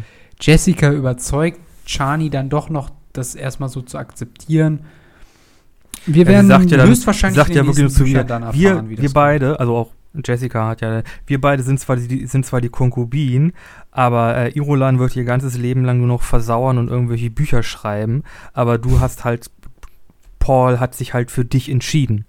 Nur, dass du jetzt nicht den, du, sie kriegt den Namen, aber du kriegst den, du kriegst den Typen, so abstrahiert. Genau, also den, ja, die Liebe halt, ne? Genau. Ja, und damit sind wir so gut sind wie am Ende durch? von Dune. Ach halt. Wüstenplanet. Jessica kriegt dann doch noch Kaladan und fliegt dann da mit Gurney hin. Yay! Äh, ist das so? Ist das schon da? Also bei mir Ja, ja, die beiden. Achso, also okay. auf jeden Fall im nächsten Buch, also die, die, die bekommen Kaladan. Okay. Ja, ja. schon mal Spoiler an dieser Stelle. haben dann da ein, ein nice Leben. Okay. Ja, das ist doch nice. Ja, ähm, es gibt jetzt noch ein Appendix, da werden Die habe ich alle, alle nicht gelesen. Habe ich auch nicht gelesen. Äh, ich fände es ein bisschen nachteilhaft, ehrlich gesagt. Ich hätte mir gewünscht, also ich habe so ein bisschen reingelesen und habe mir so gedacht, okay, man hätte jetzt quasi entweder diese Textelemente auch direkt ins Hauptbuch mit über reinnehmen können, damit man einfach ein paar Dinge besser versteht. Beispielsweise, was die Bene Gesserit wollen, was die Mefa will, braucht zum Beispiel das Beiß, das habe ich erst ganz, wie gesagt, in diesem letzten Kapitel so richtig kapiert, dass sie so hart abhängig sind von dem Zeug. Und noch einige andere Dinge, wo ich mir so dachte, okay, da könnte so eine kleine Eins mit einer Fußnote, bitte gucke hinten stehen. Aber das ist, das ist ein Roman. Kein, das ist ein Roman, kein Textbuch. sorry, da bin ich mehr der Wissenschaftler als der Romanleser. Okay. Äh, aber ja, in, in dem Appendix, stimmt schon, in dem Appendix ist sehr viel noch, sind ein paar relativ wichtige Informationen drinne, die wahrscheinlich einfach nicht ins Buch reinkam, weil es dann wahrscheinlich den Lesefluss zu sehr gestört hätte. Man hat das dann, man hat wahrscheinlich damit einfach vermeiden wollen, dass da wirklich extrem große irgendwie Infodumps kommen, dass du irgendwie ein, zwei Kapitel halt, halt nur irgendwie so Lore und Backstory hast, dass man, hm. dass man das halt irgendwie umgeht. Aber ja, ja man hätte, ich glaube, hätte man etwas eleganter lösen können, das stimmt das, schon. Genau, also das hätte man, genau, das hätte man definitiv eleganter lösen können, aber das ist, ist jetzt äh, meckern auf hohem Niveau. Kommen wir vielleicht mal zu einem ersten Fazit von diesem Buch. Das ist ja jetzt auch der Abschluss von der Buchclub Dune-Reihe. Buchclub wird es weiterhin geben, aber wahrscheinlich dann mit einem anderen Buch. Aber Dune ist ja, ja, erst einmal zumindest für das Buch durch. Wie gesagt, wir sprechen höchstwahrscheinlich nochmal über den Film. Wie genau. fandest du es denn jetzt? ich muss sagen, ich mag Dune. Ich, ich äh, wirklich, ich bin, ich bin voll dabei. Ich, ich stehe auf den, die doch relativ mh, mm, dezenten Science-Fiction-Sachen. Es ist jetzt nicht so, dass da jeder einen Armcomputer hat und überall Hologramme sind und Robo Roboter, Verzeihung äh, sondern dass es so ein bisschen laid back ist und dass es halt ein bisschen äh, vom Charakter her ein bisschen politischer, ein bisschen, ein bisschen ökonomischer ist, aber dann, dann trotzdem halt mit den Fremen und Pauls Reise und dann der Aufnahme in den Fremen auch so einen extrem mh, hm, spiritualistischen, so ein bisschen New Age, äh, Psychedelic Einschlag bekommt. Und mhm. da werden ein paar interessante Themen aufgerissen, so wie das Universum denn wahrnehmen, wahrnehmen werden kann oder wie das Universum quasi auch quasi als Teil eines Organismus und Universum in Universum quasi sich selbst reguliert. Da sind interessante Sachen dabei. Hat so ein bisschen was von diesen ja, Big Bang-Theorien und, und sowas, also was, was halt quasi auch aktuell in der Forschung so ein bisschen verfolgt wird, ne? Mhm. Mögliche Theorien, wie das Universum entstehen könnte, wie es sich wieder auflöst, wie es zusammengesetzt ist, wie es überhaupt entstanden ist. Ja, klar. Ja. ja. No, hast du noch irgendeinen Punkt oder soll ich äh, noch was zu sagen? Ja, also bei einigen Charakteren würde ich sagen, also ja, die Charaktere, die ist jetzt nicht die best, das beste Character-Work, äh, Geschreibe, das man in einem, in einem Buch findet. Äh, ja, es stimmt, einige der Charaktere bleiben ein bisschen kryptisch oder ein bisschen ja, irgendwie hölzern, Rob roboterartig. Sie fühlen sich nicht wirklich an wie richtige Personen. Aber das könnte vielleicht auch einfach daran, daran liegen, dass sie halt so total veradelt sind und deren Gesellschaft halt wirklich total abgefuckt ist, wo du jedes Essen nach Gift durchsuchen musst und irgendwie hinter jeder mm. Ecke ein Dolch wartet, dass sie einfach dadurch komisch geworden sind, aber ja. Also was ich, vielleicht um mhm. ganz kurz da einzuhaken, was ich da interessant fand, war, dass er doch sich da die Mühe gegeben hat, oder was heißt die Mühe gegeben, aber er hat immer wieder die Gedanken der Person doch auch relativ ausführlich in, in Absätzen immer wieder geschildert und die Dialoge dadurch unterbrochen. Ja. Das fand ich zum Teil gar nicht so schlecht, weil ich persönlich immer dazu neige, Dialoge komplett durchzuschreiben, ohne große Gedankengänge im Hintergrund äh, darzulegen oder zu schildern. Aber das fand ich ganz gut. Also das fand ich eigentlich ganz gut. Wir haben übrigens eine wichtige Sache vergessen, aber sag erst mal, was du sagen willst. Ja, es ist halt auch dann, dadurch, dass man diese in die Gedanken der Charaktere reinsieht, weiß man wirklich, wo dieser Charakter quasi auch im Verhältnis zu anderen Charakteren in der Geschichte steht. Also wir als, mhm. wir als Leser mussten nie wirklich rätseln, wer ist denn jetzt äh, der, der Verräter im Haus Atreides. Und da wird dann nicht nochmal so, ein, so eine extra Side-Story Nebenplot, so Mystery, wer ist der Atten, wer ist der Verräter, aufgemacht wird. Also das hilft dadurch, dass der, dass das Gedankenlesen, das hilft sehr, den Plot, die Geschichte klar verständlich für den Leser zu machen. Ja, wobei ich es halt auch ein bisschen schade finde. Aber ich mache noch mal eine ganz kleine, etwas größere Klammer auf. Wir haben nämlich vergessen, dass Tufir stirbt, ganz am Schluss. Ach ja, der hat ja auch noch eine Nadel dabei, die er nicht einsetzt und dann stirbt er am Gift. Genau, also Tufir und Paul begegnen sich halt bei dieser Versammlung mit dem Imperator und ich glaube, er stirbt dann sogar noch in den Armen von Paul und initiiert sich das Gift, glaube ich, selbst, wobei er auch ja abhängig ist von dem Gegengift, was die Arkonen ihn eigentlich verabreichen müssten, was sie aber nicht getan haben. Und ja, also Tufir stirbt am Schluss, aber er versteht und akzeptiert, dass wohl Jessica nie die Verräterin gewesen ist. Hm. Das vielleicht noch ganz kurz zu Tufir Havid. Der Gute. Ja, aber, Aber was so. so, ja, Was sind denn, was sind denn deine Gedanken zu dem Buch? Du hattest ja sehr viel mehr Kontrapunkte, als wenn es um, um Dune Ist geht. es aufgefallen? ja. ja, ich glaube, ich bin dann doch derjenige von uns beiden, der das ein bisschen kritischer alles sieht oder vielleicht ein bisschen kritischer wahrgenommen hat. Ja, für mich ist die Story von Anfang an zu durchstrukturiert. Du weißt ab dem ersten Kapitel, was in den nächsten äh, 30 Seiten auf dich warten oder mehr, 100 oder 150 Seiten auf dich warten wird. Und ich glaube, du, du weißt ja sogar im ersten Kapitel, dass wer der Verräter ist. Mhm. Und das ist mir alles zu offensichtlich. Also das, das finde ich zu. Ach nee, das ist alles so vorherbestimmt. Weißt du, ich mag diese Vorherbestimmtheit nicht. Ich mag es lieber, wenn Charaktere Entscheidungsgewalt haben. Und ich finde es schwierig, wenn du bei jedem Kampf, also das, das fand ich war so ein, so eine, so, ja, es war einfach eine schwierige Stelle von, von Frank umgesetzt, weil er hat ja quasi, wenn Paul gekämpft hat, er hat ja, glaube ich, einmal in dieser Höhle gekämpft mit diesem ähm, anderen Fremen. Dann hat er ja später noch mal gegen Feldrauta gekämpft und noch so bei so ein paar kleinen anderen Szenen gab es das auch mal wieder. Da macht er plötzlich dann wieder das Fass auf. Oh, jetzt könnte aber alles Mögliche passieren. Das Schicksal ist völlig ungewiss. Aber sorry, im, in, in dieser ganzen Storyline, die du, die du uns hier schilderst, ist alles in Stein gemeißelt. Und egal, ob du jedes Mal vor jedem Kampf, selbst vor Fate Reuter, nochmal noch mal dieses Fass aufmachst, es könnte ja jetzt auch passieren, dass der Hauptcharakter stirbt. Nee, das wird nicht passieren. Mhm. So, und das ist mir einfach zu offensichtlich. Also, ja, also, das ist einfach eine Sache, die ich, die ich daran nicht mochte.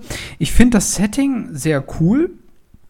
Ich finde es auch gut, dass man sich mal wieder darauf beruft, nur auf einem Planeten eine Story spielen zu lassen. Das kann man machen. Die das Story generell fühlt sich sehr, sehr kompakt, sehr klein an, weil sie halt wirklich nur auf Genau. einem Planeten spielt. Das Problem hatten wir, allererste Folge, bitte nicht reinhören, äh, unseres Podcastes haben wir über Rise of Skywalker Mm. gesprochen, hieß der Film, glaube ich. Ja. Und der fühlte sich halt extrem aufgeblasen an, weil es ja wirklich auf dem Planeten war, aber der Name ist nicht wichtig, dann der, der, der, der. Planetenhopping. Ja, Planet Hopping, genau. Und hier haben wir halt alles quasi auf diesen einen Planeten fokussiert. Mm. Und da finde ich, wobei, wobei, wir haben ja ein paar kleine, wir haben ja Kaladan, wir haben auch noch, äh, wir haben auch noch den Planeten der Harkonnen, kurz. Ja, irgendwie die. Prime und So- so- Kaladan so- am Anfang, genau. Also so ein paar Ausblicke haben wir auch. Es gibt noch was anderes. Ja, aber viel mehr ich vom würde großen mir jetzt für Imperium den zweiten, also ich würde mir jetzt wirklich für den zweiten Teil wünschen, dass das dann doch aufgebrochen wird. Also dass man dann doch auch mal andere Planeten kennenlernt. Von mir aus auch, dass das gesamte nächste Buch auf einem anderen Planeten stattfindet. Aber du hast mich ja schon gespoilert. An dieser Seite nochmal Spoilerwarnung. Wir verlassen Arrakis nie, ne? Ist doch so, oder? Genau, wir verlassen im, in der gesamten Reihe Dune den Planeten Arrakis, also Dune im Grunde nicht. Aber Okay. jetzt auch Jetzt für dich gespannt. und auch immer für weitere Zuhörer, Spoiler auch, sehr grobe, ich gehe jetzt hier überhaupt nicht ins Detail oder so. Aber wir bleiben halt auf Arrakis jetzt über die nächsten quasi, ich glaube, 10.000 Jahre. Boah. Okay. Die, die, das, das nächste Buch, da geht es jetzt quasi auch um Paul und wie er das jetzt mit, wie er jetzt mit seiner Macht, die er erlangt hat, umgeht. Und wir folgen dann quasi weiter der Atreides-Familie, wie sie quasi weiterhin auf Dune lebt und wie sich Dune halt auch verändert. Okay. Das heißt, in den kommenden Büchern wird Paul auch irgendwann mal sterben und wir lernen andere Nachfahren von Paul kennen. Im nächsten Buch wird Paul sterben. Oder. Oh, okay. Das hätte ich jetzt nicht gedacht, dass das so rasch das, kommt. Das, das dritte Buch ist dann, glaube ich, schon 5000 Jahre in der Zukunft, äh, wo man dann, also ich glaube, okay. ab einem Zeitpunkt folgen wir auch nur noch einem Charakter, nämlich, ich glaube, L- Gott Imperator Leto. Ja doch, Gott Imperator Leto dem Zweiten, der irgendwie 10.000 Jahre alt wird. okay. Alles klar. Also da wird, da, da, da werden, also wer sich noch weiter mit Dune auseinandersetzen würde, da, da passiert auch noch ziemlich geiler Shit. Aber ich muss sagen, das erste Buch, finde ich, ist halt einfach das Geilste. Also, das erste Mhm. Dune-Buch ist halt Naja, super. wie also ich bin jetzt auch nicht völlig abgeneigt, einen weiteren Mhm. Teil zu lesen. Also wir werden vielleicht, wenn, wenn sich Dune auch auf der Kinoleinwand durchsetzt, vielleicht auch einen dritten Teil erleben. Also so viel wir bisher wissen, soll es zwei Teile geben über dieses erste Buch. Genau. Und wenn es jetzt noch darüber hinaus noch eine weitere Fortsetzung geben soll zu Buch 2, was ja gut denkbar ist, weil es ja dieselben Schauspieler dann sein werden, Buch 2 ist sehr viel kürzer. ja, Also, Auf jeden Fall könnte ja. ich mir vorstellen, auch das nochmal im Buchclub Dune zu behandeln, auch wenn ich viel rumgemeckert habe. also, wie gesagt, das ist, ist auch ein Stück weit Geschmackssache. Also, Und ich denke auch, es kann auch, es kann sicherlich nicht schaden, sich auch mal mit Sachen auseinanderzusetzen, die einem vielleicht auch nicht gefallen und dann auch zu verstehen, warum die einen nicht gefallen oder, oder ansprechen. Ja, genau. Also, wie, wie gesagt, also für mich gibt es halt ein paar Punkte. Es ist halt manchmal etwas sehr geradlinig. Die Charaktere wie die Harkonnen sind mir zu bösewichtig. Ja, wie gesagt, also es gibt ein paar Sachen, ein paar Punkte, die man Das- das vielleicht Buch auch, ist- wo man, wo man ein bisschen verwöhnt ist von neueren Autoren Ja, aus der Jetztzeit, genau. glaube ich. Hm. Und man da ein bisschen andere Erwartungen an, an ein Buch Mhm. ranbringt. Und das ist, glaube ich, so ein bisschen der Punkt, an dem ich so ein bisschen hapere. Aber insgesamt denke ich, dass man, dass man da auch eine Buchempfehlung durchaus rausgeben kann. Also, ich meine, das Buch ist ja mittlerweile auch schon 50 Jahre alt. Ich muss auch sagen, so ein bisschen, so ein bisschen Repräsentation auch im, in diesem Stereotyp Frauen mit der gebenden und der nehmenden Macht. Fand ich ein bisschen altbacken. Mm, Man muss ja Aber- sagen, das ist ja generell in dem gesamten Buch, also wie die, wie die soziale Struktur da aufgebaut ist. Die ist ja auch ziemlich altbacken, ne? Also, ja, dass Frauen definitiv. quasi selbst keine Fürstin sein dürfen, dass es nicht erlaubt ist, Bürgerliche zu heiraten, das ist ja schon alles. Also, man hat quasi das Gefühl, es gab zwar eine, ja, Science-Fiction-Entwicklung von wegen, wir haben unsere Erde verlassen und andere Planeten entdeckt und uns aber ausgebreitet. im Grunde sind wir in so einem Fürstentum stecken geblieben, ne? Ge- genau, also es ist Ja, ganz. Genau, also das ist so ein bisschen, ja, haben wir ja schon irgendwann zwischendrin auch mal erwähnt, dass das so ein bisschen widersprüchlich ist. Ja. Aber gut. Beenden wir Genau. das für hier? Oder hast du noch etwas, was du jetzt unbedingt loswerden möchtest? Ich habe nichts mehr, wir müssen zu einem Punkt kommen. Wunderbar. Dann fangen wir doch mit unserem Endspiel an. Wir haben für unsere Podcast-Playlist äh, zu jeder Folge fügen einmal Flo und einmal ich einen Song hinzu. So auch diese Folge. Und ich hätte gerne aus dem Film Scott Pilgrim von den Sex Bob Oms Garbage Truck. Okay. Ich habe den Song von den Imagine Dragons Radioactive.